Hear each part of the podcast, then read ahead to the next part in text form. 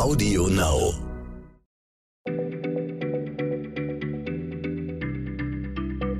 Schneller Schlau, der tägliche Podcast von PM. Herzlich willkommen zu einer neuen Geschichtsfolge. Mein Name ist Martin Scheufens und ich spreche mit dem Historiker aus unserer Redaktion, Joachim Tegenbischer. Joachim, als Historiker bist du ja der Experte für alle alten Sachen. Also, erklär mir, was ist das älteste Gebäude in Deutschland? Ja, hallo erstmal. Also, da machen wir heute sogar eine Folge Deutschland sucht den Superaltbau. Das älteste Gebäude steht natürlich in der ältesten Stadt des Landes. Also zumindest beansprucht sie diesen Titel für sich. Dass das älteste Gebäude in der ältesten Stadt steht, das klingt plausibel, aber wirklich schlauer hast du mich dadurch jetzt nicht gemacht.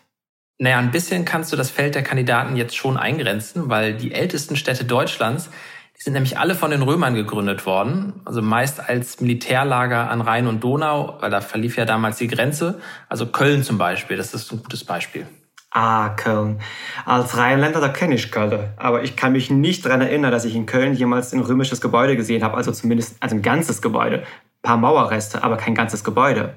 Ja, es geht auch um Trier und nicht um Köln. Also die Stadt an der Mosel, die haben die Römer wahrscheinlich 18, 17 vor Christus als Augusta Treverorum gegründet. Ihren Namen verdankt sie übrigens dem großen Kaiser Augustus auf der einen Seite und dem keltischen Stamm der Trevera auf der anderen. Und schon bald ging es jetzt für diese Siedlung ziemlich bergauf. Ist sogar die größte Stadt nördlich der Alpen geworden. Und das heißt auch, ihre dann rund 70.000 Bewohner, die konnten römischen Luxus genießen, also öffentliche Thermen, schicke Mosaike, ein Amphitheater und jetzt nicht zu vergessen Fußbodenheizung. Aber weil Trier quasi eine Frontstadt war, ist dann im Jahr 170 ein weiteres Monument hinzugekommen, eine 6,5 Kilometer lange Stadtmauer und der nördliche Durchlass, also eigentlich mehr eine Burg als ein Tor, der steht heute noch. Und das ist ein aus 7200 Steinquadern errichtetes und knapp 30 Meter hohes Bauwerk. Und im Laufe der Jahrhunderte ist der Sandstein so dunkel angelaufen. Und deswegen nennt man es seit dem Mittelalter Porta Nigra, schwarzes Tor. Und das ist eigentlich schon die Antwort auf deine Frage. Ah, Porta Nigra kenne ich natürlich. Da habe ich auch schon mal vorgestanden. Ich glaube nicht nur einmal. Woher ist, weiß man denn aber so genau, du meintest eben 170 nach Christus, so genau, wann es gebaut wurde? Also lange wussten die Forscher das gar nicht. Da konnten die das Alter von der Porta Nigra nur schätzen, weil die Erbauer dieses Gebäudes, äh, die haben uns leider nicht den Gefallen getan, da eine sehr genau datierte Inschrift zu hinterlassen. Erst als die Archäologen vor ein paar Jahren einen ungefähr zwei Meter langen Eichenpfosten gefunden haben, äh, sind sie der Sache näher gekommen. Also ausschlaggebend waren nämlich die Jahresringe des Holzes. Also denn diese Abfolge von dickeren und dünneren Wachstumsschichten, das ist so eine Art Code. Und äh, Forscher können den lesen und das heißt als Fachbegriff Dendrochronologie.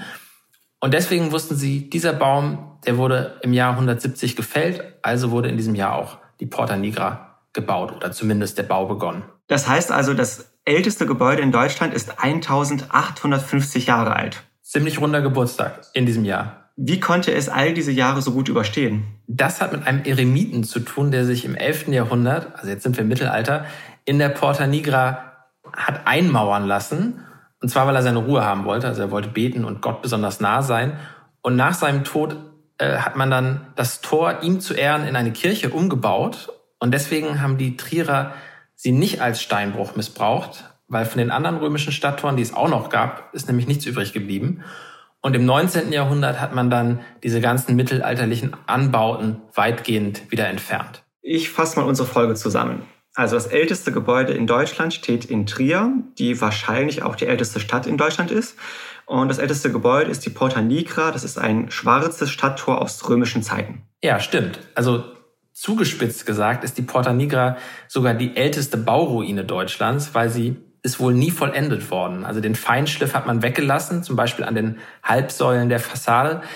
Historiker vermuten, dass den Baumeistern im zweiten Jahrhundert ein Aufstand dazwischen gekommen ist und da haben sie einfach alles stehen und liegen gelassen. Aber beeindruckend sieht die Porta Negra trotzdem aus. Das stimmt. Also wer sie noch nicht gesehen hat, der sollte mal hinfahren. Die sieht wirklich toll und sehr beeindruckend aus. Unbedingt. Joachim, vielen Dank und bis zum nächsten Mal. Ja, bis zum nächsten Mal. Tschüss. Schneller Schlau, der tägliche Podcast von PM.